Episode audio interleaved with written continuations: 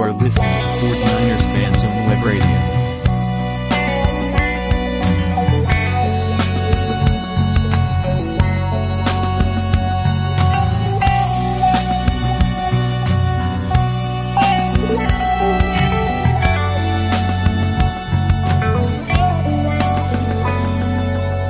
Si tu sais mentir, si tu sais cacher, si tu sais rire, si tu sais pleurer, sur commande à volonté, dans toute situation donnée, si tes yeux respirent la vérité, même lors d'un mensonge honté, alors.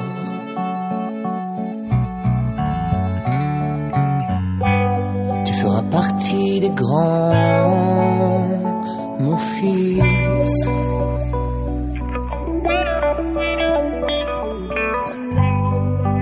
sera na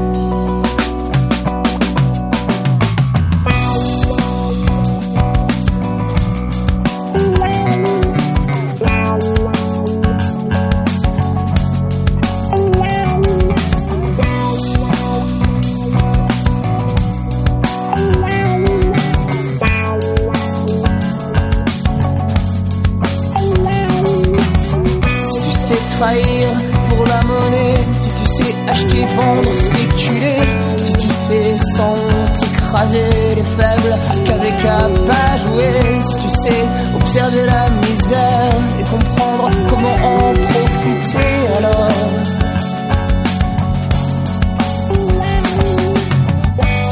Tu feras partie des grands,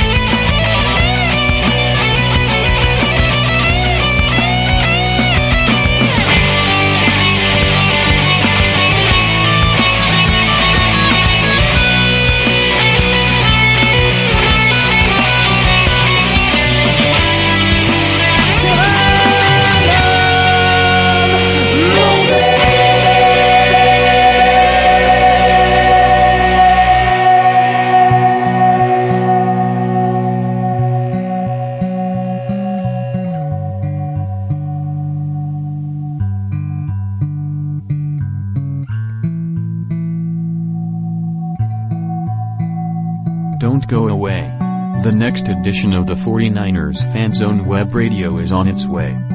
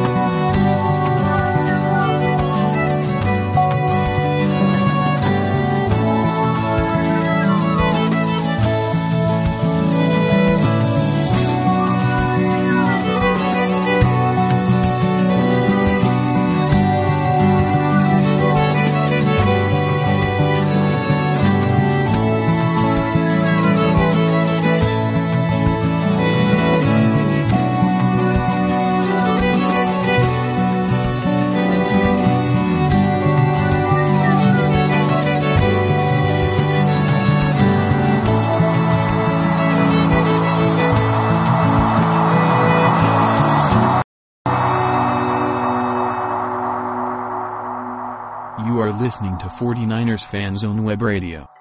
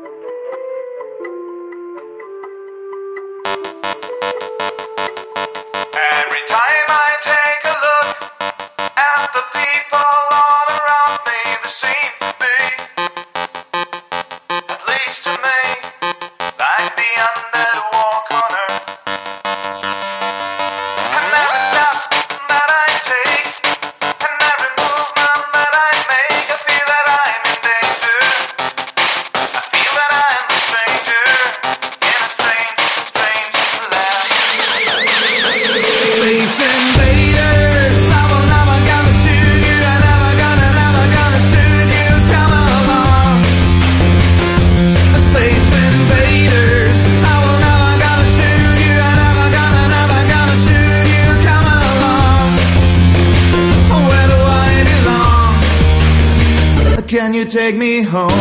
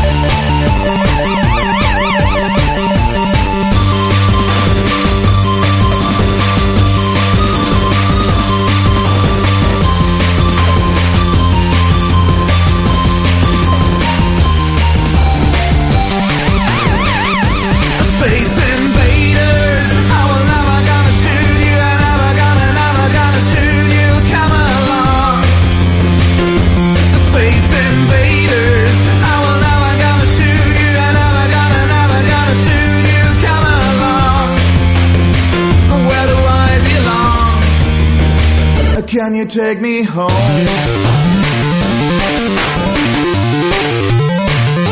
Space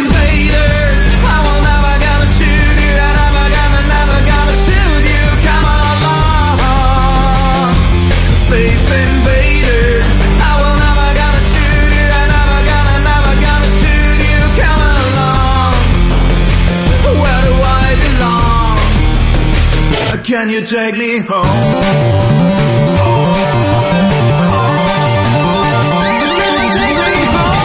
Ja, es ist äh, Donnerstagabend, 21 Uhr. Ihr hört euer Vorderlanders Fenster und Webradio mit mir. Also wirklich nur mit mir. Ich habe jetzt irgendwie einen blöden Hall hier, weil ich mich äh, selber mit meinem eigenen iPad verbunden habe. Das ist gerade ein bisschen blöd, das muss ich nochmal lösen. Ja, wir haben leider ein kleines Problem. Äh, Rainer hat irgendwie keinen Sound bei Skype und ich habe vergessen, die Nachricht an von den Heiner Crispy loszuschicken. Nützt uns nichts. Äh, ich wollte es nicht absagen. Wir haben gesagt, vielleicht äh, kommt Rainer ja noch, vielleicht schafft es ja noch. Ansonsten oder zumindest eine kurze Sendung mit mir machen. Ich hoffe, das ist okay für euch, wenn nicht gleich alle Buhnen hier auf dem Board, bitte. Ich höre nichts. Kein Buhn. Wunderbar. Dann machen wir, glaube ich, weiter. Muss iPad rausstellen. So, also ja, wir wollten die Sendung deswegen, oder ich will die Sendung deswegen machen, zumindest kurz, weil wir haben unseren ersten Sieg und ich glaube, das ist ein Grund, zumindest mal ein bisschen zu feiern. Ähm, ich hatte das Gefühl und ich hatte auch so ein bisschen nachdem ich gesehen habe, wie sehr das Team diesen Sieg gefeiert hat, das Gefühl, dass die 49ers durchaus äh, ein, ein echtes Risiko gesehen haben, diese Saison 0 zu 16 abzuschließen. Wir haben immer gesagt, es soll eine Entwicklungssaison sein, aber eine 0 zu 16 Saison ist, glaube ich, nichts, was man wirklich haben möchte. Und ähm, ich glaube, die, die Feierlichkeiten über diesen ersten Sieg haben es auch so ein bisschen hergegeben, dass die 49ers ähm, erleichtert waren. Also erleichtert waren, ihren ersten Sieg für den ersten ihren Coach zu haben, aber die erleichtert waren, 0 zu 16 zu gehen. Und ähm, ich habe ja auch in einem der Kommentare, die ich geschrieben habe, äh, wiedergegeben, dass ein Team natürlich auch äh, lernen muss zu gewinnen. Und ähm, der erste Sieg ist immer der schwerste, der ist jetzt da. Vielleicht kommen diese Saison noch welche. Es ist ja nicht so, dass das unmöglich ist. Es gibt durchaus Teams, die noch schlagbar sind. Mir fallen ja die Texans oder die Bears ein. Ähm, und äh, das muss man sagen, muss man mal gucken. Ähm, oder gut ja doch einer Entschuldigung.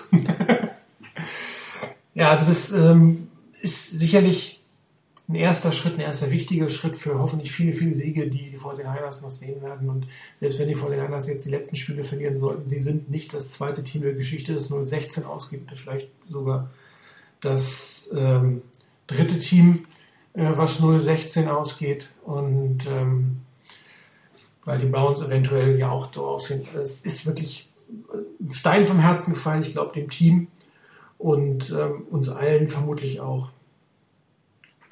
So, jetzt kommt, vielleicht klappt es doch noch mit rein, da sehe ich gerade. Mal gucken. Gib mir mal kurz eine Sekunde.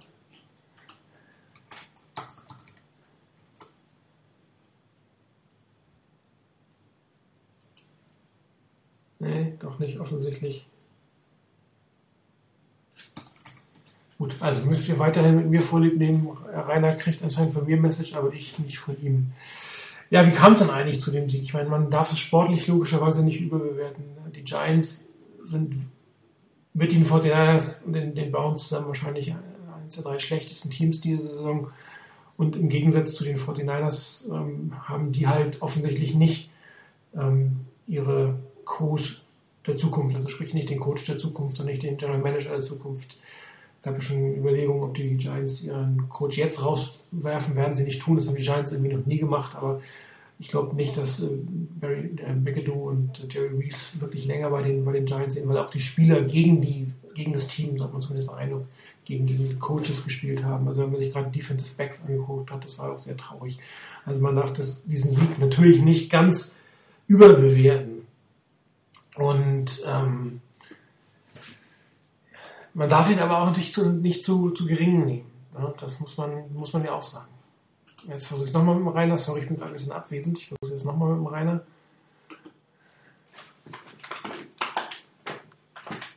Rainer? Also ich sehe den Rainer jetzt online, aber ich höre ihn wieder nicht. Rainer? Hallo? Ah, der Rainer ist da. Wunderbar. Hallo Rainer. Ja.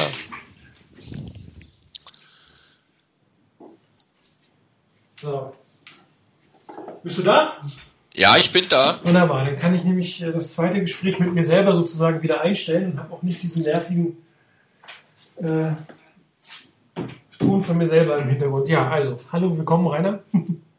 Guten Abend zusammen. Ja, jetzt sind wir zu zweit, wie gesagt, ich habe mit Christoph habe ich verbaselt, aber dann sind wir wenigstens jetzt ein bisschen zu zweit. Und äh, ich hatte gerade schon kurz ein, angemoderiert, dass die Fortinanders, glaube ich, in Summe und dass wir als Fans froh sein, dass es keine 0 zu 16 Saison gibt, mindestens einen Sieg die Fortinanders gelernt haben zu gewinnen, dass sie äh, sich wissen, wie es sich anfühlt zu gewinnen und ähm, dass man aber diesen Sieg natürlich vernünftig einordnen muss, nämlich gegen wen man gewonnen hat. Und äh, es gibt keinen Grund, jetzt in Euphorie zu verfallen. Und es gibt noch sechs Siege in Folge. Das wird vermutlich nicht der Fall sein. Aber ähm, es ist ein Auftakt gewesen. Und ähm, daher vielleicht kurz deine erste Einschätzung zum Spiel. Wie hast du es gesehen? Also ich finde, die, die Niners haben sich zu Recht belohnt für eine wirklich ordentliche Leistung. Man muss es sicherlich richtig einordnen. Es waren nur die Giants, ähm, die an dem Tag auch wirklich nicht ihre, ihre ihr A-Game gebracht haben. Definitiv nicht. Also da gab es manche Szenen, wo ich mir gedacht habe, hoppla, was ist denn da passiert? Hier zum Beispiel der Fumble von Manning. Da weiß wahrscheinlich er auch nicht, was er sich dabei gedacht hat.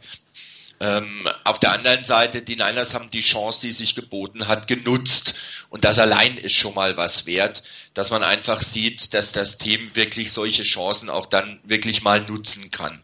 Und das ist, glaube ich, extrem wichtig für, für das weitere Vorangehen und für die für den Rest der Saison und überhaupt in die neue Saison hineingedacht auch schon.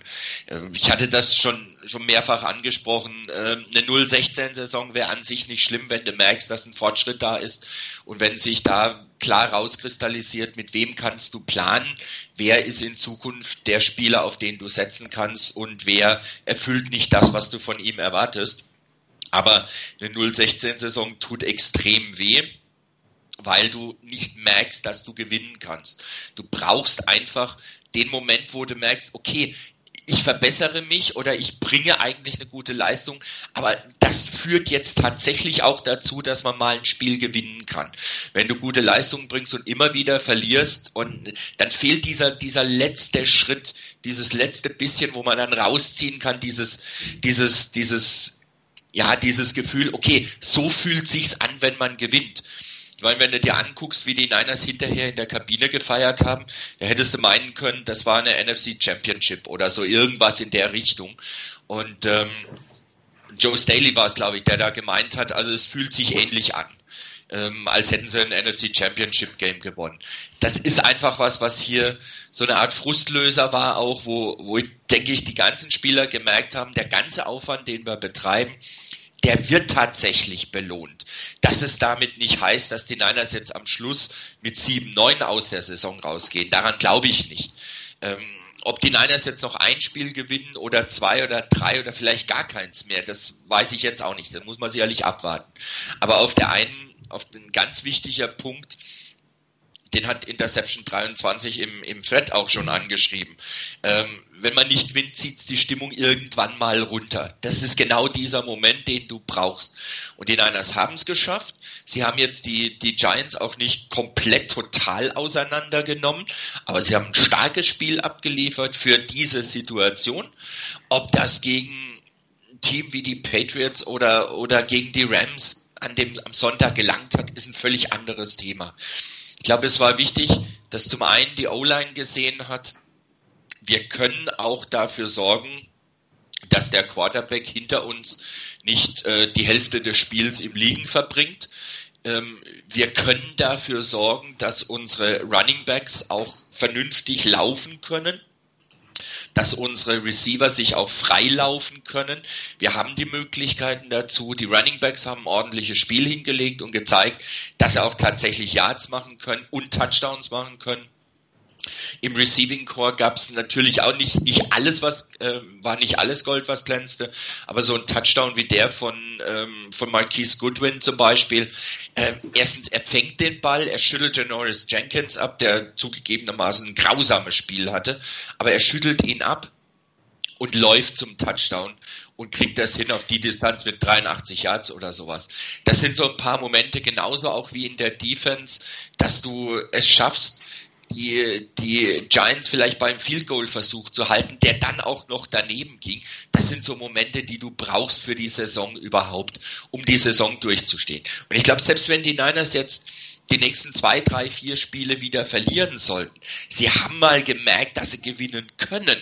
Das ist nicht so, du verlierst alles, sondern ja, es geht. Okay, dann fehlt halt noch ein Stück weit, aber ich glaube, damit können die meisten dann doch einigermaßen umgehen, weil sie einfach gesehen haben, es geht, wir können tatsächlich mal ein Spiel gewinnen und wir sind nicht die Loser-Truppe, die alles verliert, sondern wir haben halt die Möglichkeit zu gewinnen und wenn wir an uns arbeiten, dann wird es besser werden, dann werden die Chancen größer werden, dann wird es auch so sein, dass wir nicht knapp dran sind, wie in der Anfangsphase der Saison, wo es ein paar Mal sehr eng war, sondern dass wir nicht knapp hinten dran sind, sondern am Schluss vielleicht auch in einem solchen Spiel knapp vorne sein können.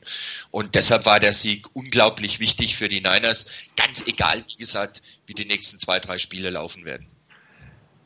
Ja, es sind schon relativ viele Sachen angesprochen, die dieses äh, Spiel verändern oder anders haben aussehen lassen als die anderen Spiele. Ich finde, einen der wichtigsten Punkte ist, dass man sich von den frühen Missgeschicken, in diesem Fall war es der erneute Fumble, muss man sagen, von Karl Juszczyk, nicht Konzept aus dem Konzept haben bringen lassen, dass man dann nicht äh, wirklich groß in den Rückstand gegangen ist, sondern dass man zwar Punkte zugelassen hat immer wieder, äh, also die Chancen nicht genutzt hat, sich abzusetzen von Anfang an, aber dass man ähm, hier nicht so einen Bruch im 49ers-Spiel hatte, wie es in den anderen Spielen der Fall war.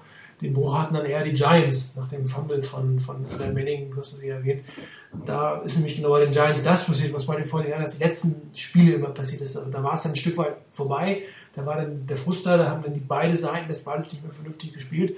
Und der Gegner hat diese Situation eiskalt ausgenutzt, hat wirklich gut gespielt. Und ich habe das auch im Live-Chat gespielt, dass die 49ers danach in Summe, inklusive Kyle Shanahan, in einen gewissen Rhythmus gekommen sind, die sie vorher nicht hatten. Das sah vorher noch ein bisschen holprig aus auf beiden Seiten. Dann wird dann der Turnover. Und nach dem Fumble von, von, von Eli Manning war es in Summe einfach ein besseres Spiel. Die Fortinanders, vielleicht haben sie gemerkt, dass nicht nur ihnen irgendwelche Missgeschicke passieren, dass auch anderen diese Missgeschicke passieren und haben dann direkt eigentlich daraus ihr Kapital geschlagen. Und das waren gute Plays, gut gecallt, gut gespielt. Von allen im Endeffekt fangen wir mit der O-Line an, die wirklich massivst unter Druck äh, war und man hat gesehen, dass wenn die alle auf ihrer Stammposition spielen, dann ist die Offense Line natürlich in Summe ein Stück weit besser, als sie das vorige Spiel war. Ja, die Tackles sind nun wirklich ganz gut. Ähm, selbst und Laken Tomlinson hat in diesem Spiel nicht so schlecht ausgesehen wie in anderen Spielen auch. Da haben sich wirklich alle ein bisschen mal zusammengerissen, was, was ähm, sofort eine Wirkung hatte. Ne? Das, alles lief besser. Das Passspiel lief besser, das Laufspiel lief besser. Ähm, man konnte besser callen, weil man nicht ständig irgendwie Dritte und 17 oder sowas hatte. Das ist dann natürlich auch für, für den Offense-Coordinator ein etwas besseres Spiel.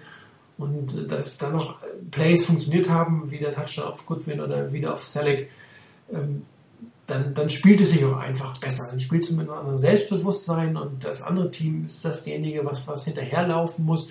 Das, was sie vor den Andersons immer gemacht haben. Und ähm, wir haben es am Ende des Tages gut zu Ende gespielt. Und ähm, ich war ehrlich gesagt ganz froh, dass das Method am Ende zu Ende spielen konnte, weil das hat er sich definitiv verdient. Nach allem, was die letzten paar Wochen passiert ist, wäre das für ihn, glaube ich, total unfair gewesen, wenn er hier den Vorsprung rausholt und der neue Mann, der den vielleicht komplett ersetzt, ersetzt ihn dann auch im ersten Sieg. Das hätte ich jetzt auch moralisch nicht wirklich schön gefunden. Darum ganz gut, dass er zu Ende spielen konnte. Er hat ein gutes Spiel gemacht, meiner Meinung nach. Er hat die Schwächen gezeigt, die schon immer kritisiert wurden an ihm. Deswegen wahrscheinlich auch äh, so ein Trade mit Garoppolo einfach gemacht wurde, weil es gibt halt Defizite in seinem Spiel. Aber er hat einige Sachen auch wirklich sehr gut gemacht und ähm, hat ein Stück weit Hilfe von Generous Jenkins. Ich glaube, den kann man wirklich hier ähm, einzeln benennen von, von den Giants, der mies wirklich mies gespielt, das kann man gar nicht anders sagen. Und, äh, ich fand, ja. ich fand auch, das war eine ganz, oh, jetzt habe ich mich die ganze Zeit im Hall. Also ich fand auch, äh, dass für die Niner und für das ganze Spiel, glaube ich, eine Phase extrem wichtig war.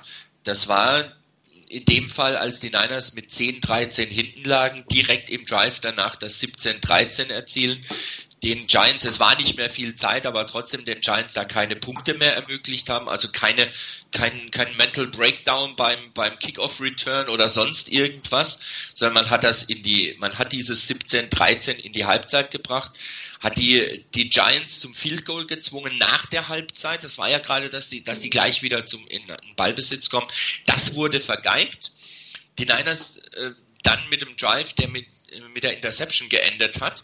Und dann hat man aber die Giants zum Panten gebracht und hat seinerseits einen Touchdown draufgelegt und nach dem nächsten Punt wieder den Touchdown. Aber allein die Phase mit dem, vor der Halbzeit, dass man dieses 10-13 dann relativ schnell kontern konnte, mit der Führung in die Halbzeit gegangen ist, nach der Halbzeit ähm, das Field Goal der Giants vergeigt wurde, dann die Interception und darauf reagiert hat mit einem, mit einem eigenen Touchdown, nachdem man den Giants nicht erlaubt hat. Ich glaube, das war so ein so eine Phase, da hätte das Spiel auch gut und gerne kippen können. Wenn die Giants den, das Field Goal erzielen und aus der Interception einen Touchdown machen, dann liegst du halt plötzlich 17 zu 23 oder 17 zu 24 zurück.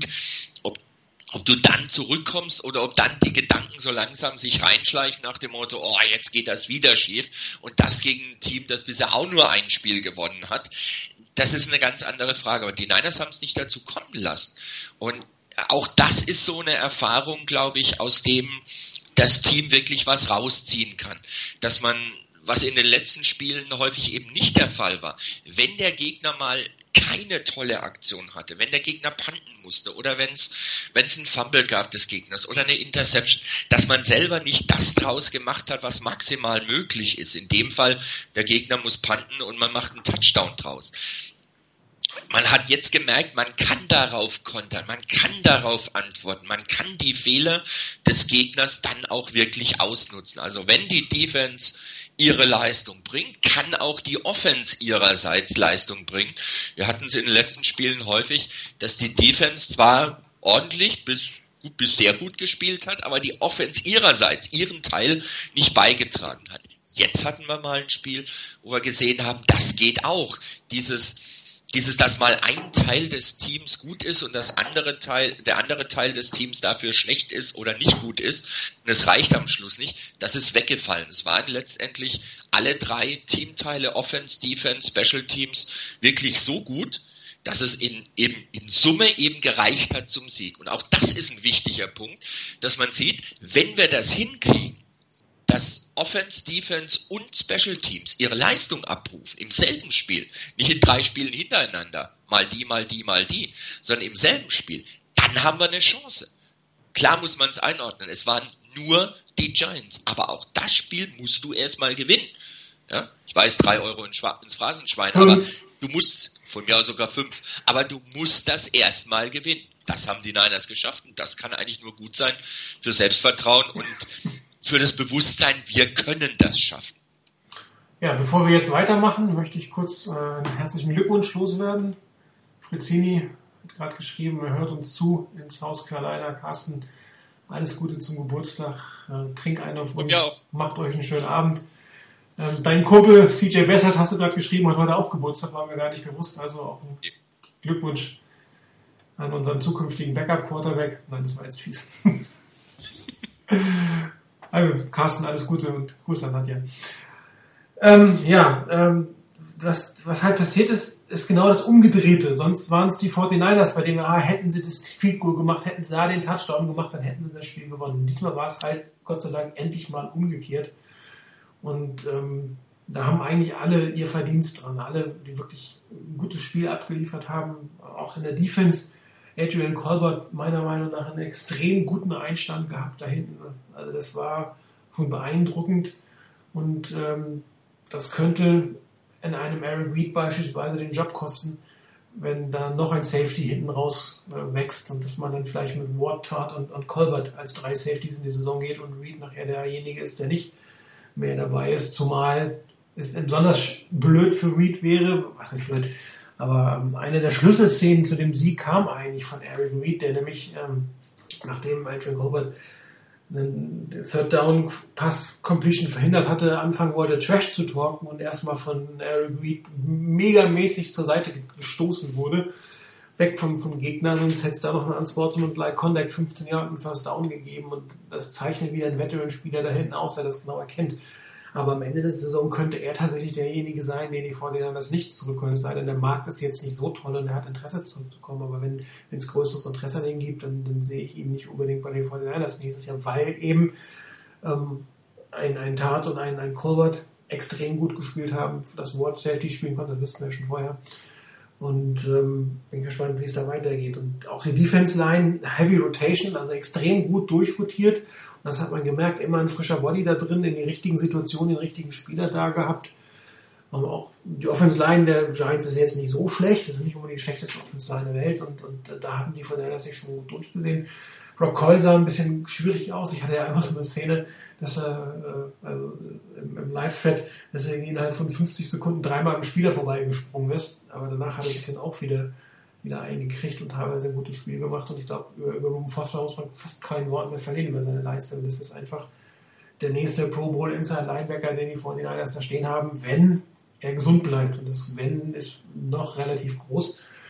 Komischerweise nicht die Schulter, um die sich alle Sorgen gemacht haben, sondern der Rest des Körpers. Aber er hat jetzt das zweite Spiel durchgespielt und ähm, da bin ich auch ganz hoffnungsvoll, dass, dass da wirklich der, der Inside Linebacker für die nächsten, naja, sagen wir mal acht Jahre, vielleicht neun steht und man sich da keine Sorgen drum machen muss, sondern eher guckt, wie man rechts und links den Passflush gestaltet. Also das war tatsächlich ein guter Pick und Trade am Ende. Vielleicht ein besserer als der, der Nummer 3 Pick, den wir gemacht haben. Wobei Solomon Thomas kann man natürlich noch nicht abschreiben. Ich hoffe auch, dass er ähm, übernächste Woche gegen, gegen die Seahawks wieder auflaufen kann, dass er noch ein bisschen ins System reinkommt. Also ich denke, ähm, die Niners werden sicherlich ein paar nicht ganz einfache Entscheidungen zu treffen haben. Das ist zum Beispiel auf der Safety-Position. Was machst du mit einem Eric Reed, wenn, wenn du Spieler hast wie Ward, wie Tant, wie jetzt Colbert, äh, Colbert, die alle in ihren Spielen, wenn sie gespielt haben, wirklich überzeugt haben. Was, was machst du dann mit jemandem wie Reed? Ähm, willst du diese, diese Präsenz des Veterans hinten haben? Oder sagst du, naja, wir haben eigentlich die Safeties, die wir brauchen und da ist Reed eigentlich eher Luxus und wir lassen ihn ziehen, ähm, wird schon eine inter interessante Entscheidung werden. Ähm, was die, die Geschichte mit Solomon Thomas angeht, ähm, ich glaube, manchmal kommt er ein bisschen schlechter weg, als es eigentlich ähm, notwendig wäre oder eigentlich richtig wäre. Ähm, ich glaube, manchmal wurde auch das sein Spiel ein bisschen unterschätzt und, und schlechter bewertet, als es eigentlich war. Ich glaube, man kann sein Spiel definitiv nicht einfach nur an Tacklezahlen oder ähnlichem ähm, festmachen, sondern auch an dem, was er dann für andere bewirkt. Und da waren durchaus einige gute Sachen mit dabei. Die muss er natürlich konstanter bringen und muss er häufiger bringen, auch innerhalb eines Spiels, klar. Aber vielleicht ist er da einfach auch, weil er Nummer 3 Pick war, vielleicht ein bisschen zu streng bewertet worden. Da muss man jetzt mal gucken, wenn er zurückkommt, kann er sich da reinfinden? Hat er dann seine Position und, und kann er da wirklich die Wirkung zeigen, die man sich von ihm erhofft hat? Was Ruben Foster angeht, äh, ich glaube, du hattest vor der Saison gefragt, wer Defensive MVP werden könnte. Ich weiß jetzt nicht von den Niners oder von, von der NFL. Ich habe gesagt, wenn er verletzungsfrei bleibt, Ruben Foster. Äh, jetzt ist er leider nicht verletzungsfrei geblieben, aber wenn er gespielt hat, wenn er durchgespielt hat, das war schon bärenstark. Also er hatte mehrere Szenen, die wirklich sehr, sehr gut waren, wo man gesehen hat, was für ein Speed der Junge hat. Von Sideline zu Sideline. Er hatte einmal einen Tackle, wo er, wo er wirklich mit Mühnot gerade noch hingekommen ist, aber er hat den Tackle gemacht und First Down verhindert dabei und hatte sonst auch richtig gute Plays. Also das ist einer, wenn die Niners einigermaßen vernünftig sind und ähm, die werden ihn wahrscheinlich dann teuer bezahlen müssen, klar. Aber wenn sie einigermaßen bei Trost sind, halten sie den Mann. Wenn der sich so weiterentwickelt und im Schnitt in der Saison dann in den nächsten Jahren, sagen wir mal, mindestens 14 Spiele macht, im Schnitt pro Saison, dann hast du hier wirklich ein Ding, darfst du eigentlich nicht hergeben, weil der so eine Präsenz hat in der Mitte, in, in der Defense. Äh, sowas gibst du eigentlich nicht ab. Ja gut, sechs Jahre sind sie ja erstmal, ne? Vier Jahre Vertrag, die Option und, Ja. und zur Not noch ein. Franchise-Tag. Also da, da vergeht Ja, noch klar. viel Zeit, wird noch viel Wein im Rheingau gebraut, äh, gebraucht sei schon angebaut. Also das ist, äh, ja, gebe ich dir recht, aber das ist tatsächlich Gott sei Dank eine Entscheidung oder eine Zeitraum, der noch ähm, lange hin ist. Nach dem dritten Jahr kann man ihn frühestens äh, verlängern. Könnte mir auch durchaus vorstellen, dass man das macht. Die Option wird auf jeden Fall gezogen. Fünf Jahre, wenn nicht was Dramatisches passiert. Also an dem werden wir sicherlich noch Spaß haben. Jetzt muss man halt, wie gesagt, rechts und links noch Spieler finden, ähm, die, die dazu vernünftig passen. Ähm, ich habe ja in dem Snap-Count schon geschrieben, Ray Ray Armstrong hat sich wahrscheinlich komplett aus dem Team herausgeschossen. Ähm, er kommt äh, eigentlich gar nicht mehr in den regulären Spielen in Einsatz. Und ähm, der wird, obwohl er nächstes Jahr Vertrag hat, sicherlich nicht mehr bei den 49ers spielen. Und ich frage auch, wie, es mit Eli Harold weitergeht. Muss man mal gucken. Also auch da ähm, Linebacker einiges Entscheidungen zu fällen, wie viele Entscheidungen die gefällt werden müssen. Ansonsten Special Teams, solide wie immer, muss man sagen. Die 49ers haben somit ziemlich das Beste, die besten Special Teams der ganzen Liga. Auch Respekt, viele junge Leute, die da spielen. Hier Markus Kocher, ich kann den Namen nicht richtig aussprechen, äh, sehr viele Special Team Tackles gehabt, müsste Stück, wenn ich richtig in Erinnerung habe. Da eine, wirklich eine Größe inzwischen in den Special Teams der 49ers. Ähm, Bradley Pinion spielt eigentlich eine Pro Bowl-Saison. Und ähm, das ist, wo man gut drauf aufbauen kann. Das ist eine Sorge weniger. Das Einzige, was vielleicht nochmal passieren könnte, ist, die 49ers wieder einen Return-Touchdown, Kickoff oder Punt erzielen ich weiß gar nicht, ich kann mich gar nicht erinnern, wann das letzte war, aber das wäre vielleicht nochmal ein neues Mal. Aber die, die Coverage-Teams sind wirklich spitz. Ich glaube, die sind sogar am besten geratet in, in der ganzen NFL zurzeit. Und ähm, Ben Cohn hat einen interessanten Artikel geschrieben.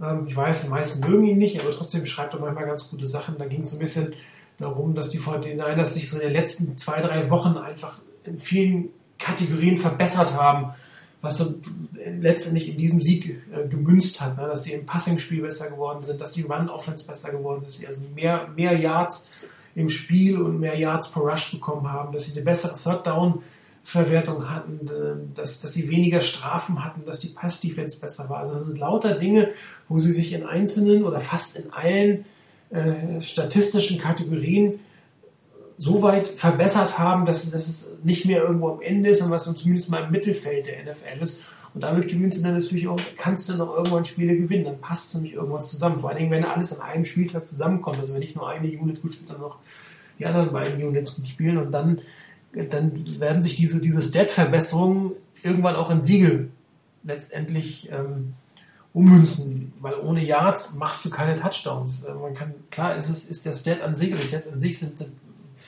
nicht sehr bedeutungsvoll, wenn man damit keine Spiele gewinnt, aber du brauchst natürlich eine gewisse Leistung, Stats, um überhaupt Spiele gewinnen zu können. Und das ähm, hat, hat, hat Cancun ja ganz schön zusammengefasst. Wenn man einer euch den Artikel lesen will, ist irgendwie von heute Mittag oder so, findet man auf seiner Seite. Der geht da so ein bisschen darauf ein, in welchen Kategorien man sich von wo nach wo verbessert hat in den letzten drei Spielen. Und ich glaube, das hat man auch gesehen, selbst wenn, wenn einige Spiele nicht schön aussahen, es waren aber immer mehr bessere Szenen dabei. Nicht so kontinuierlich, wie man sich wünschen will, aber wirklich einzelne Highlight-Plays und diese Menge dieser Highlight-Plays wurden ein Stück weit mehr und mehr. Und so haben die Fortinanders sich jetzt auch wirklich diesen Sieg verdient. Ob das für gegen Team wie die, wie die Seahawks und Rams reicht, mag ich bezweifeln, aber ich glaube, dass man zumindest Teams wie den Bears und jetzt den Texans und Sean Watson durchaus Paroli bieten kann und vielleicht geht es dann noch weiter nach vorne. Und die Frage, die uns ja alle beschäftigt und uns nächstes Thema, wer steht unterm Center. Und ähm, wenn man sich John Lynch heute so anhört, könnte man den Eindruck gewinnen, dass CJ Bessert auch nach der Bye spielt. Ich weiß nicht, ob, ob, du jetzt was gelesen hast, einer die Sachen, die gerade ja, gekommen sind. hatte ich. Hatte ob du ich. den gleichen Eindruck hast oder gewonnen meinst, gewinnen zu können aus dem, was man so hört, weil sonst müsste das diese Aussage, wir brauchen eigentlich gar, wir haben gar keine Eile mit Garoppolo, müsste uns eigentlich gar nicht bringen jetzt ist richtig. Ähm, ich meine, klar, da kann man jetzt natürlich nochmal sagen, von wegen, naja, John Lynch ist als General Manager jetzt immer noch ein Rookie und äh, vielleicht würde er so eine Aussage in drei, vier Jahren in derselben Situation nicht nochmal treffen. Das kann natürlich auch sein. Ähm, aber man könnte schon drauf, drauf, ja, oder schon in die Richtung denken, nach dem Motto, okay, dann wartet man halt noch. Ich meine, es war von vornherein klar, ähm, Garoppolo wird eigentlich nur spielen, wenn es wirklich notwendig ist, sprich wenn Bassett sich verletzen sollte, ähm, bevor er nicht wirklich das System so weit drauf hat, dass man auch sagen kann, okay, wir haben jetzt nicht nur drei, vier, fünf oder zehn Plays, die wir mit ihm spielen können, sondern schon noch ein paar mehr. Ähm, das scheint sich so langsam in die Richtung zu entwickeln dass äh, Garoppolo ein bisschen mehr darüber Bescheid weiß. Aber um vielleicht auch einen Bogen zurückzuschlagen zu dem, was du eben gesagt hast, mit diesem Artikel von Grant Cohn. Äh, ich habe ihn jetzt noch nicht gelesen, aber zu dem, was du da jetzt so erzählt hast, von wegen, dass die Offense so Schritte nach vorne gemacht hat. Vielleicht ist das auch ein Indiz dafür, immer unter dem Vorbehalt, man muss gucken, gegen wen man gespielt hat, aber vielleicht ist es trotzdem ein Indiz dafür, dass diese sehr komplexe Offense der Niners so langsam aber sicher bei den Spielern ein bisschen mehr durchsickert, ein bisschen mehr zu was Normalem wird, zu etwas, wo du nicht bei jedem Place von vorne bis hinten überlegen musst, was du jetzt genau zu tun hast, sondern dass es da eben mehr Situationen gibt, wo die Spieler sagen, okay, ich weiß, was zu tun ist. Jetzt machen wir mal. Ich muss nicht mehr drüber nachdenken, was ich tun muss, sondern ich weiß es ganz einfach, was zu tun ist. Es ist mehr so ein bisschen automatischer, dass du das spielst. Und das kann natürlich auch in der Defense durchaus sein. Auch hier gibt es ein neues System. Es gibt eine andere Defense als im letzten Jahr. Die Spieler, die reingekommen sind, die da waren, die müssen das erstmal umsetzen. Dann die vielen Wechsel, die es gab. Aber Vielleicht ist es trotzdem einfach auch ein Indiz dafür, dass sowohl Offense als auch Defense schlicht und ergreifend so langsam, aber sicher wissen, was die Coaches von ihnen wollen, was umzusetzen ist und wie es umzusetzen ist. Und gerade wenn das jetzt im Moment da am Laufen ist, ich glaube nicht, dass die Niners dann auf Teufel komm raus jetzt unbedingt ähm, Jimmy Garoppolo spielen lassen wollen. Ähm, das wäre jetzt auch ein bisschen eine schwierige Geschichte. Ich weiß nicht, wer es im, im Thread geschrieben hat, aber irgendwo hatte ich das gelesen. Und das finde ich einen guten Ansatz. Diese Geschichte, äh, Bessert hat jetzt ein richtig gutes Spiel gezeigt. Das muss man einfach so sagen. Das war ein richtig gutes Spiel von ihm gegen die Giants.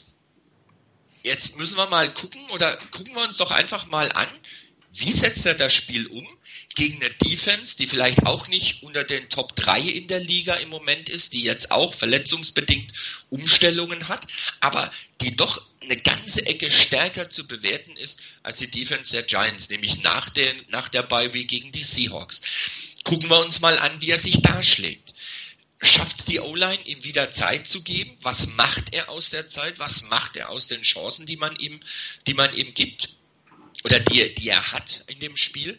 Und, und da glaube ich, ist, ist so ein Spiel, wo man dann sehen wird, wenn er da ordentlich bestehen sollte, dann gibt es eigentlich keinen Grund, unbedingt zu wechseln.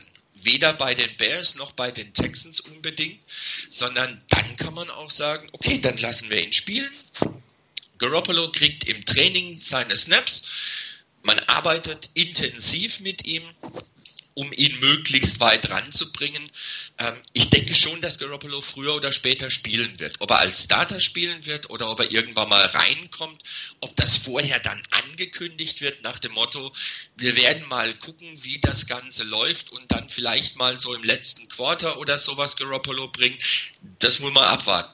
Aber ähm, im Moment würde ich die Aussage von John Lynch, um auf deine ursprüngliche Frage nochmal zurückzukommen, im Moment würde ich das wirklich so werten, dass wenn jetzt in der, in der Bye Week ähm, und bis zum Spiel gegen die Seahawks nichts Dramatisches passiert, nach dem Motto, die Daumenverletzung von Bessert ist jetzt so schwerwiegend, dass man sagt, das, der kann nicht spielen an der Stelle, ähm, oder Garoppolo dermaßen stark sich entwickelt, dass man dann sagt, du musst ihn eigentlich spielen lassen ich glaube, dass wenn, wenn so nicht, nichts Extremes passiert, dann wird Beffert auch nach der Bye-Week spielen. Und wenn es nur darum ist, dass man sagt, guck dir mal an, wie er spielt gegen eine stärkere Defense. Und dann haben wir so ein bisschen den Vergleich, war das jetzt nur ein Strohfeuer, weil der Gegner so schwach war? Oder sind da wirklich Elemente da, wo man sagt, ja, das ist okay, mit dem gehen wir jetzt erstmal weiter voran?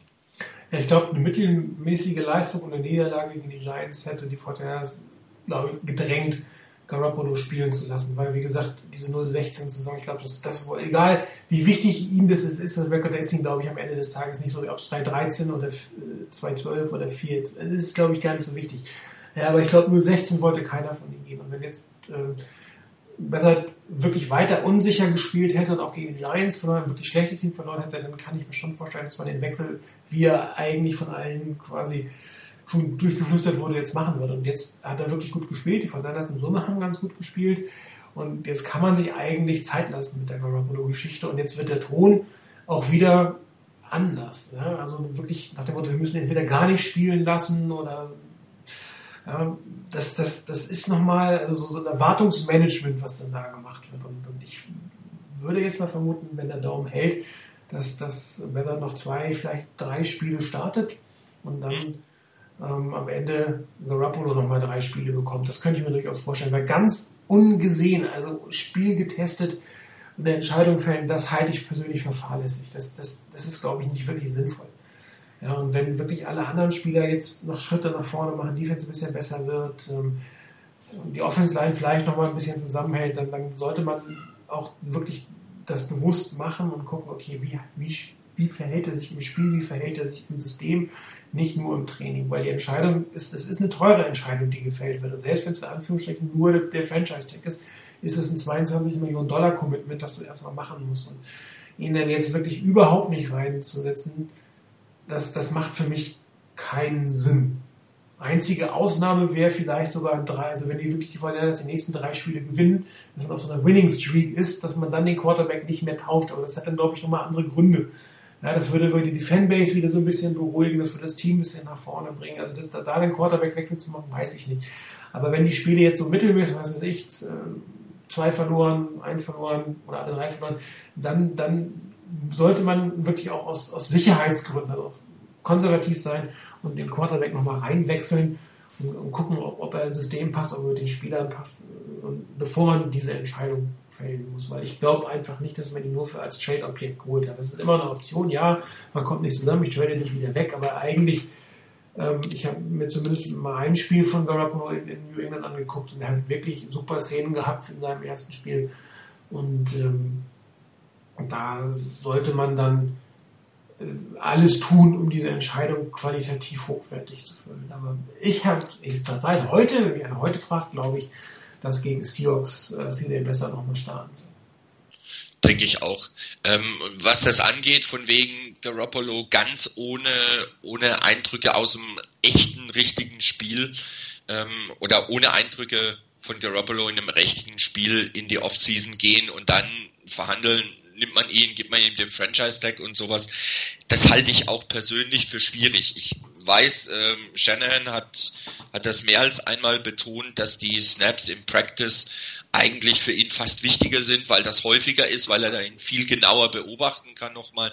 Aber trotzdem, also mal zu sehen, wie er das, was man ihm da sagt und was er bis dahin gelernt hat, umsetzen kann. Ob da was kommt, wie er sich da verhält und, und was er da leisten kann. Also ich persönlich fände schon ganz sinnvoll, wenn man ihm da mal das eine oder andere Spiel dann eben gibt und wenn es von mir aus die letzten zwei zum Beispiel sind, hätte ich jetzt kein Problem damit. Ähm, klar ist, völlig richtig, wenn da eine Winning Streak irgendwie sich andeuten sollte, ähm, dass man dann unter Umständen sagt, ja nee, also es, wir hatten schon lange diskutiert, auch im Thread, äh, Stichwort Tanking, nach dem Motto, jetzt versauen wir uns gerade komplett die, die Draft-Position. Aber ich weiß nicht, da dann zu wechseln und zu sagen, nee, die Draft-Position ist uns wichtiger, als hier das Team weiter am Laufen zu halten. Ähm, das glaube ich dann doch nicht. Wenn du drei Spiele gewonnen hast, ist, ist, bist du sowieso fast außerhalb der Top Ten. Da kannst du auch genau, weitergehen. dann, dann Das- kannst du, dann da- kannst du auch weitermachen. Also dann kommt es ja echt nicht mehr drauf an. Also das, Was, ist, was das mich stört, halt so immer diese, Überlegung. diese einzelne Sieg, wie letztes Jahr gegen die Rams, der die überhaupt der total sinnlos war. Ja, aber wenn du wirklich eine Winning Streak hast und irgendwie vier, vier, fünf, sechs, sieben Siege hast am Ende des Jahres, dann, dann darfst du sowieso in der Mitte. Dann kommt es auf diese Geschichte gar nicht mehr drauf an. Ja. Ja, Ich denke, das ist halt einfach auch so der Punkt, wo man da sagen kann, okay, ähm, wenn das so läuft, dann würde ich da auch nicht unbedingt wechseln erstmal, dann lass es laufen. Und dann kannst du von mir aus im letzten oder in den letzten zwei Spielen immer noch sagen, wenn dann vielleicht doch nochmal eine Niederlage zwischendrin ist, okay, ähm, jetzt kommt es wirklich auf die Draft-Position nicht mehr an, wir, wir probieren es einfach mal, wir testen das einfach mal aus, wie das jetzt ist. Und damit ich wirklich Live-Eindrücke habe aus dem echten, richtigen Spiel, ähm, nicht aus einer Defense, die vielleicht dann auch ähm, ihn nicht umhaut, logischerweise im, im Training, sondern bei denen eben Leute dabei sind, die wollen dir halt auch mal wehtun, wenn du Quarterback bist im anderen Team. Also wie reagiert Garoppolo darauf? Wie nimmt er das auf? Wie, wie antwortet er drauf? Das mal zu sehen, wie das passiert und, und was da passiert und wie er darauf reagiert, fände ich schon nicht schlecht. Aber wie gesagt, ähm, da muss man ein bisschen abwarten, wie, die wie sich die Situation entwickelt. Im Moment würde ich davon ausgehen, mindestens mal für das Spiel gegen die Seahawks, wenn es verletzungsbedingt möglich ist, wird Bethard auf jeden Fall starten. Vielleicht dann auch danach zwei, drei Spiele noch und dann muss man wirklich sehen, wo steht man, was will man machen jetzt, will man hier den Wechsel haben oder lässt man das laufen? Ich würde mal kurz auf Snoopys Kommentar eingehen. Drops und Drops, da bin ich bei ihm. Miese O-Line ist eine miese O-Line, stimmt natürlich auch. Nur die Frage ist, ist unsere O-Line oder die O-Line braucht auch für dieses System, nee, auch andersrum, auch die O-Line braucht für dieses System eine Lernphase. Das ist ja ein anderes Blocking-System, als wir die letzten Jahre gespielt haben. Und die Spieler sind ja auch durchaus für ein anderes System geholt worden. Und wenn man sich die, diese Pro Football Fokusbewertung anguckt, merkt man, dass, dass zumindest bei drei Spielern der Wert kontinuierlich nach oben geht, nämlich Stanley, Fusco und Brown. Die sind zwar immer noch nicht wirklich top gerankt, immer noch irgendwie, bei denen ist so unter 80 ist so gelb, wenn du irgendwie unter 50 bist, bist du rot. Und die nähern sich jetzt aber alle den 80 an. Also Brown ist schon fast da, Stanley ist auch knapp davor und selbst bei Fusco kann es noch sein. Ne? Und da ist es halt so, dass, dass auch dieses System, also auch die, die, die O-Line dieses System verinnerlichen muss. Klar, es sind nicht gerade in der Mitte nicht die besten Spieler der Welt, aber die machen genauso Fortschritte lernen, wie es die anderen Spieler auch machen. Und das gehört dazu. Und das, darum ist es auch super, dass sie wieder alle fünf zusammenspielen, weil zumindest ein Teil davon wird auch nächstes Jahr weiterspielen. Ähm, Also gerade ein Fusco kann natürlich sein, dass man den zumindest in der Backup-Rolle behält. Kann bei Tomlinson und um Gottes Willen muss es ja nicht sein. Ja, aber auch die haben natürlich einen, einen Weg hinter sich und noch einen Weg vor sich, um besser zu werden. Und da hoffe ich auch, dass bei den nächsten Spielen dann noch mehr, dass es Klick macht, dass die einfach besser zusammenspielen, sich besser kennenlernen, das System nochmal besser kennenlernen. Ich meine, Offense Line ist, ist wirklich was, was ein System angeht, ein kritischer Part. Die müssen das System genauso beherrschen, wie es der Quarterback dahinter macht, der Running oder die Wide Receiver. Das ist ja nicht nur einfach, ich block mal ein Loch auf vor mir oder ich baue mal eine Pocket auf, da ist schon mehr dahinter. Und ähm, das wird, klar, da, da ein Upgrade auf zwei Positionen mindestens absolut. Ich meine, es gibt ja noch jemanden ähm, auf der Injured Reserve, der, der einen der beiden Posten da einsetzen kann und dann fehlt noch mindestens ein neuer Center. Qualität muss nach oben gehen, völlig klar. Aber auch diese Offense Line hat natürlich die Notwendigkeit zu lernen und zusammenzuspielen. Und äh, ich hoffe, dass das jetzt sich auch mal noch mal ein Stück verbessert. Also immer einen Schritt besser, immer einen Schritt besser. Und das war ja auch genau das, was ja alle, ja, ob es die beiden Christus sind, ob du es bist, ob ich es bist, einige, das ist der Schlüssel für diese Saison. Dass es wirklich immer besser wird, dass die Leute das System verstehen, dass sie sich darin sicherer bewegen können, dass sie nicht mehr nachdenken können. Und selbst ein Matt Ryan, der jahrelang in der NFL gute Leistungen gebracht hat, hat unter dem ersten Jahr unter Shannon einfach schlecht gespielt. Weil das ein sehr, sehr komplexes System ist. Und ich erinnere mich noch an diesen Play Call, den die da eingeblendet haben. Als die, äh, wo ich gedacht habe, okay, es äh, geht's bitte noch komplizierter. Also, hm, das ist schon wirklich hohe Mathematik, die du da machen musst. Und das Ganze müssen ja alle müssen nicht nur Quarterback, alle anderen müssen ja auch verstehen, was da passiert, was da gesagt wird, und was für sie wichtig ist. Und ähm, darum Siege, ja, schön, aber wichtig ist, dass die Leute dieses System verstanden. Und, und ähm, wenn wir jetzt auf diese Tanking-Diskussion eingehen, Spieler tanken nicht. Spieler spielen gegen ihre Coaches oder Spieler sind schlecht. Das gibt es immer.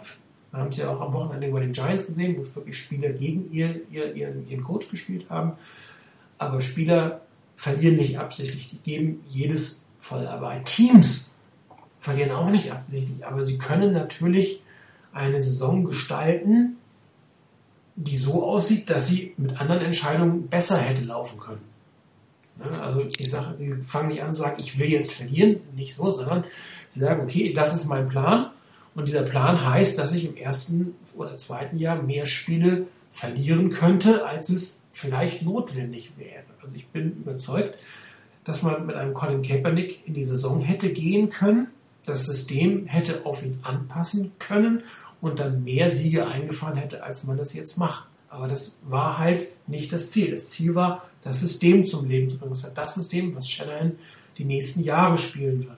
Also hat man einen Brian Hoyer geholt, hat Ballard gedraftet und hat eben nicht mit Colin Kaepernick weitergearbeitet. Man hat sich von der Warren Bowman getrennt, um seinen jungen Spieler zu geben. Man hat sich von, von, von, äh, von Bethea getrennt, um die jungen Spieler in diesem System Safety spielen zu lassen. Sie haben sich von Torrey Smith getrennt, um die jungen Spieler oder passende Spieler als Wide Receiver spielen zu lassen. Das heißt, man hat über die gesamte Saison Entscheidungen gefällt, die dazu führen, dass man schlechter ist, als man hätte sein können, wenn man bestimmte andere Entscheidungen gefällt hätte.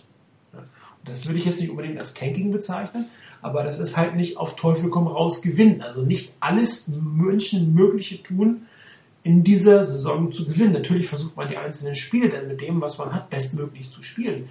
Aber die Entscheidung, eventuell äh, einige Niederlagen mehr in Kauf zu nehmen, um danach anzugreifen, um gar nicht unbedingt auf die Draft-Position, da will ich gar nicht drauf hinaus. Das ist ja eher so ein Fan-Ding auf die Draft-Position. Aber das Lernen und das Erkennen, wer ist denn meine Zukunft, dass das viel, viel, viel, viel mehr Wert hat als vielleicht drei Siege mehr.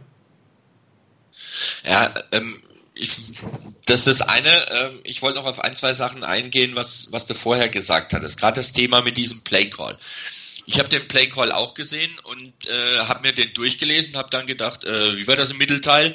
Ähm, was da eben auch gesagt wurde, wenn ich das nicht völlig falsch verstanden habe, war eben, dass zum Beispiel Matt Ryan in der zweiten Saison, als er das mal verstanden hatte, um was es da ging, äh, der hat nicht mehr den kompletten Playcall gebraucht.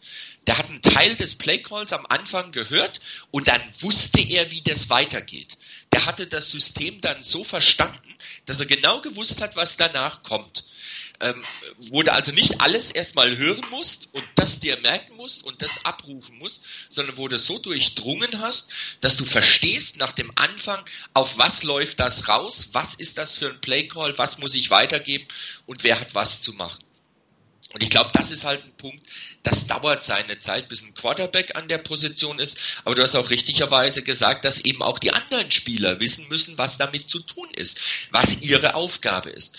Ja, vorhin hatte Snoopy geschrieben, von wegen, ähm, auch von wegen Jobs sind Jobs. Ja, da bin ich auch vollständig bei dir, ähm, Markus. Aber an einer Stelle würde ich trotzdem sagen, wenn du als Receiver in diesem, in diesem, in, in dem ganzen Playcall, der da ist, jetzt erstmal verstehen musst, was muss ich machen?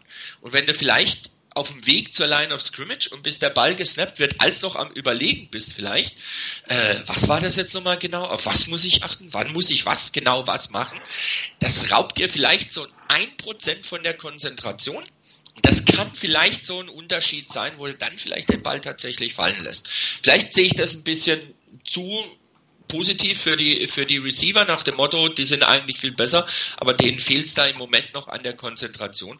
Aber ich kann mir das schon vorstellen. Also, äh, ich meine, ich habe nicht Football gespielt, auch nicht als Receiver, sondern gar nicht, aber ich kenne es aus dem anderen Sport, aus dem Volleyball.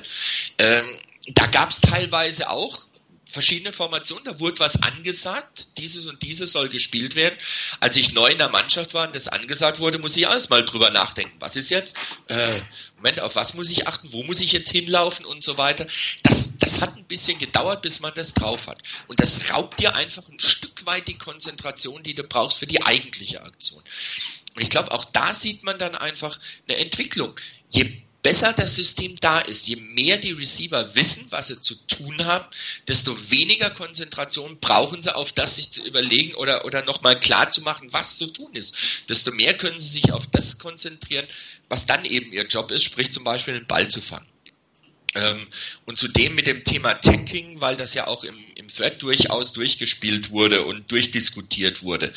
Ähm, ich hatte ja ein Beispiel gebracht, dass man vielleicht mehr bei, bei etwas, wo du meinetwegen weißt, der Gegner ist sehr gut gegen Zone Coverage, deine Jungs sind vielleicht nicht so gut in Zone Coverage, dass du trotzdem mehr Zone callst in der Defense. Einfach, vielleicht um deine Leute einfach besser zu machen auch, auf Sicht, aber vielleicht ist es für das Spiel nicht der optimale Call. Vielleicht nicht der optimale Gameplan, aber gerade wenn die Coaches eben, gerade der, der Head Coach einen Vertrag hat, der über sechs Jahre läuft, dann weißt du, der hat Zeit das umzusetzen.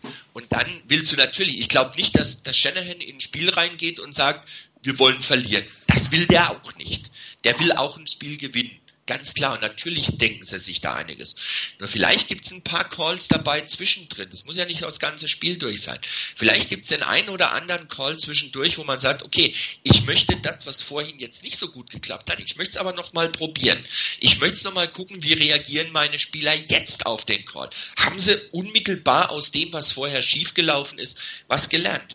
Können die das sofort umsetzen. Auch das kann durchaus ein Punkt sein, der gerade in der ersten Saison durchaus wichtig ist. Und bei den Spielern, ich denke auch so jemand wie ein Jeremy Curley, ähm, der eigentlich ein richtig guter Receiver war für die Niners, den hat man abgegeben Warum? Weil man eben im Slot zum Beispiel eben einen Trent Taylor einfach testen will und ihm die Snaps geben möchte.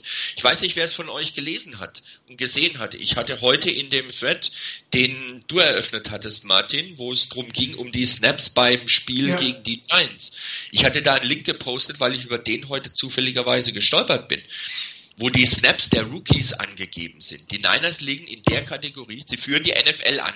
Es gibt also tatsächlich eine Kategorie, eine eigentlich recht positive Kategorie, finde ich, wo die Niners die NFL anführen. Das mit ziemlich deutlichem Abstand. So viele Snaps, wie Rookies bei den Niners bekommen haben dieses Jahr, hat kein anderes Team gehabt. Wenn man kurz mal nachguckt zum Beispiel, ähm, auf Nummer 32 liegen die Chiefs. Das sind, glaube ich, nur rund ein Siebtel der Snaps. für Kareem Hunt, mehr oder weniger. Genau, und da hat Kareem Hunt, glaube ich, 384. Das Team hat insgesamt 408 Snaps für Rookies. 384 von einem Super-Rookie. Klar, spricht auch natürlich dafür, dass du vielleicht ein starkes Team hast, wo die Rookies es schwieriger haben reinzukommen. Klar, aber ich finde, das ist einfach ein Zeichen, dass die Niners hier wirklich dabei sind, wirklich ganz extrem zu evaluieren, wer kann in der nächsten Saison für uns oder in den nächsten Jahren für uns gut sein. Ist natürlich ein Stück weit auch der Verletzungssituation geschuldet, muss man auch zugeben, klar.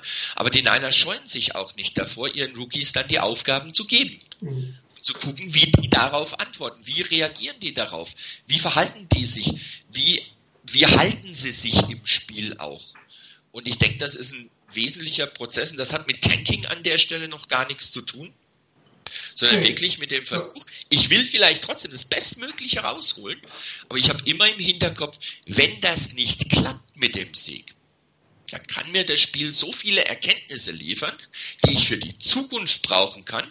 Und wenn ich das in der Zukunft gewinnbringend einsetzen kann, dann habe ich im nächsten Jahr deutlich mehr davon, als wenn ich vielleicht einen Sieg mehr hätte, wo ich aber vielleicht die Erkenntnisse von den Spielern nicht gewonnen habe.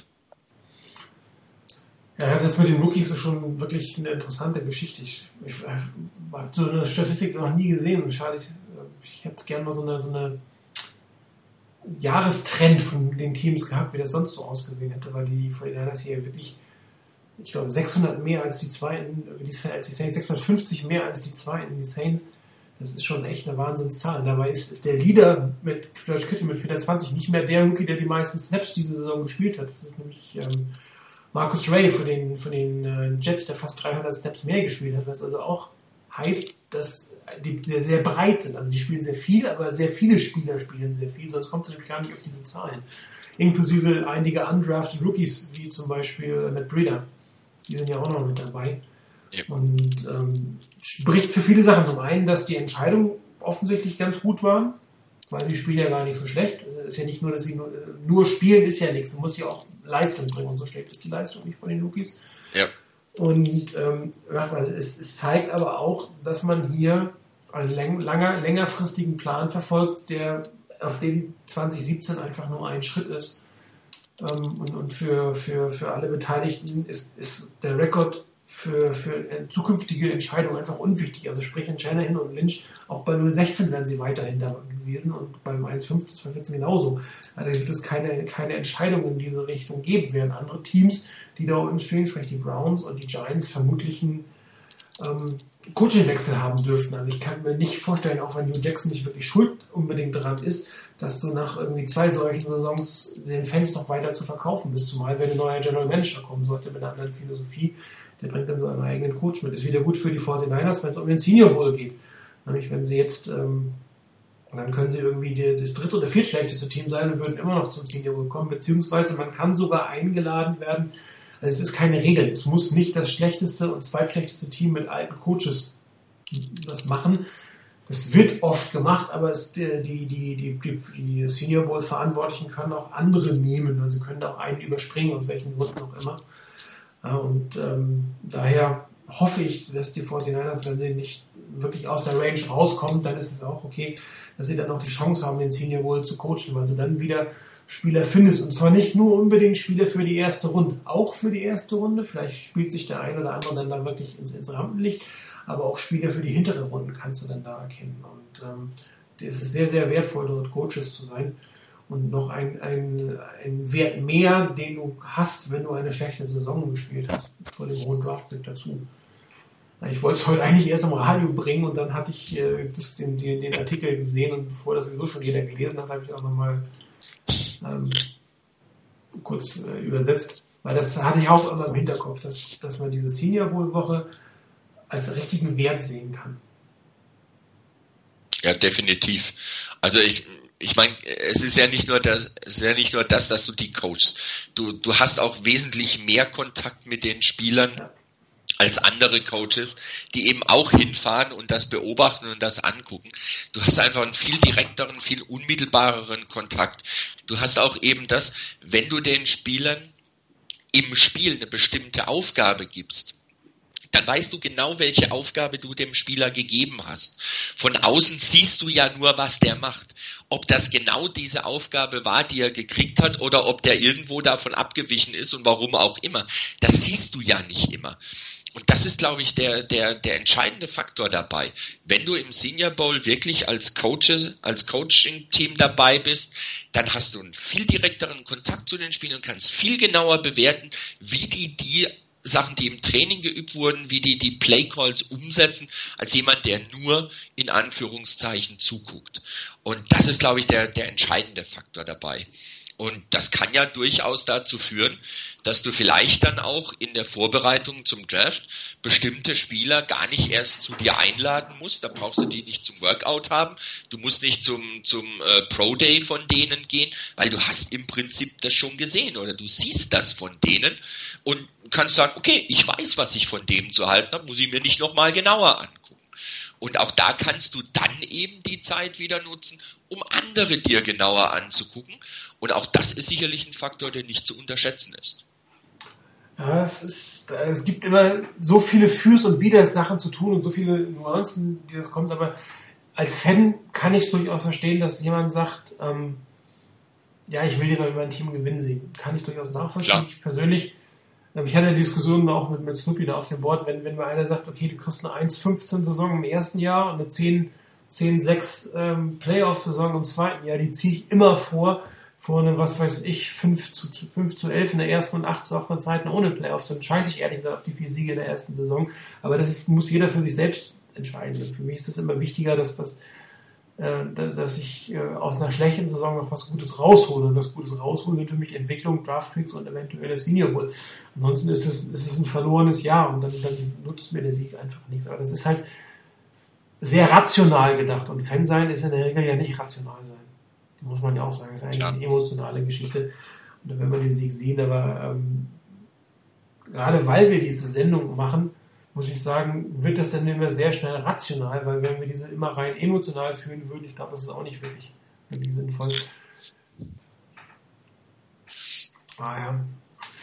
ja, also ich bin gespannt, ähm, wie es weitergeht, diese, diese Saison. Die Bye Week wird, ähm, habt ihr, habt ihr auch geschrieben, Jimmy Garoppolo selber ähm, hat, glaube ich, gar kein, gar nicht frei, der ist komplett da. Cecil Bessert hat geschrieben, dass er, glaube ich, bis morgen, nee, bis heute, nee, bis morgen ist er da und fliegt dann morgen äh, zum, zum Spiel von, von äh, Iowa, um sich das anzugucken. Und äh, er kann eh nicht trainieren, er darf nicht trainieren, das hat äh, Sheldon ja auch gesagt. Er kann nur in den Klassenraum gehen, zusammen mit Garoppolo, aber er kann nicht auf dem Feld stehen, auf dem Feld selber.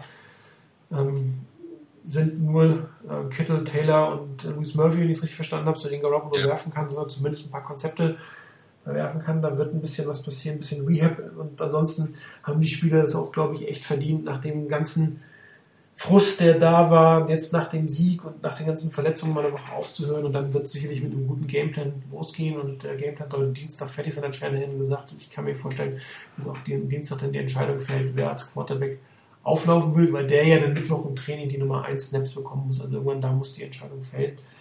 Einfach mein Bauchgefühl jetzt sagt, dass es CJ Bessert sein. Wollen, wir- wollen wir mal gucken.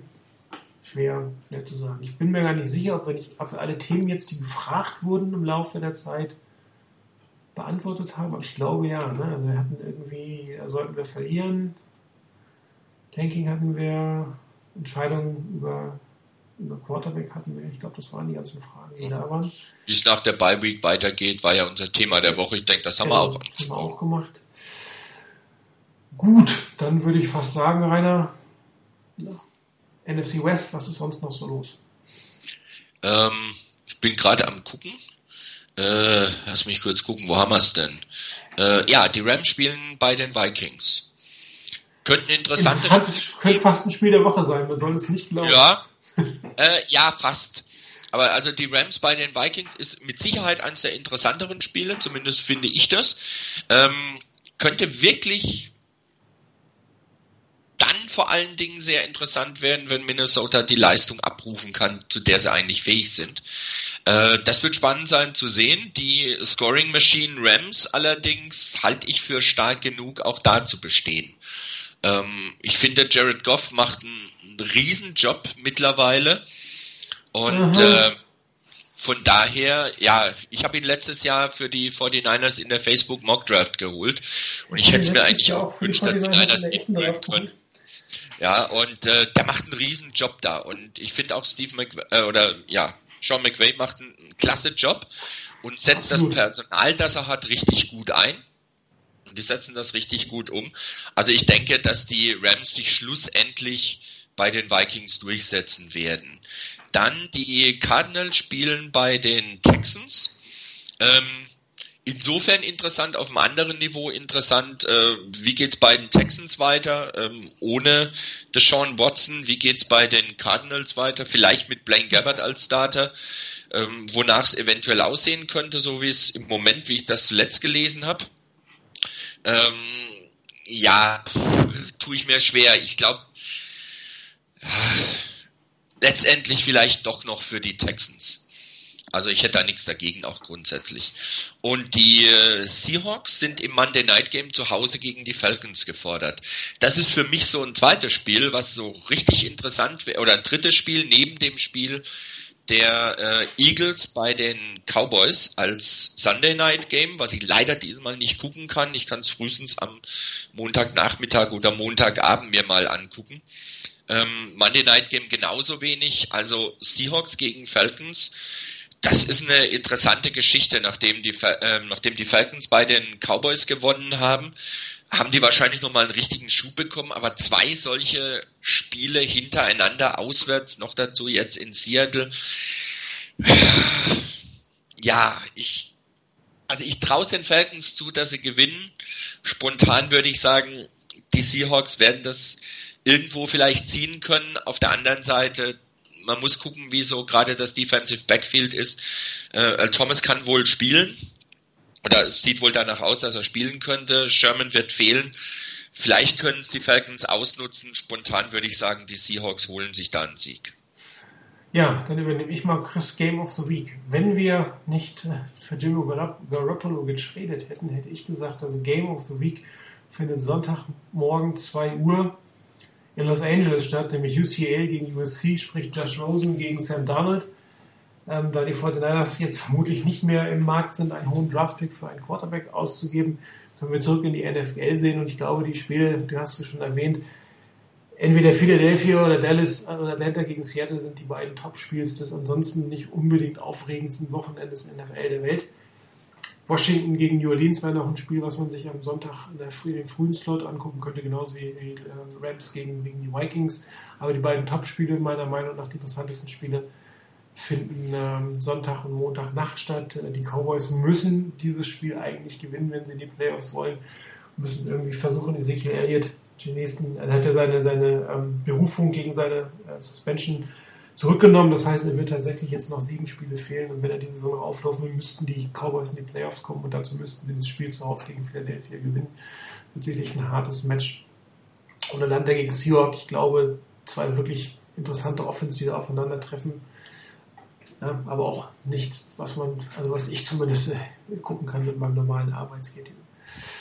Ja, dann ähm, sage ich mal so, nächste Woche eine Sendung macht wahrscheinlich nicht allzu viel Sinn, es sei denn, es gibt wirklich wichtige Entwicklungen.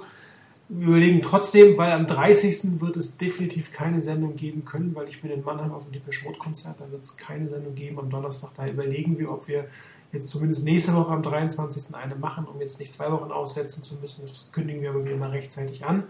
Dann hoffentlich auch wieder zu dritt. Trotzdem danke, Rainer, dass du es noch geschafft hast, deine Technik äh, in den Griff zu kriegen, sodass ich hier nicht ganz allein unterhalte sein musste. Die Leute nach 30 Minuten vor meiner Stimme eingeschlafen sind.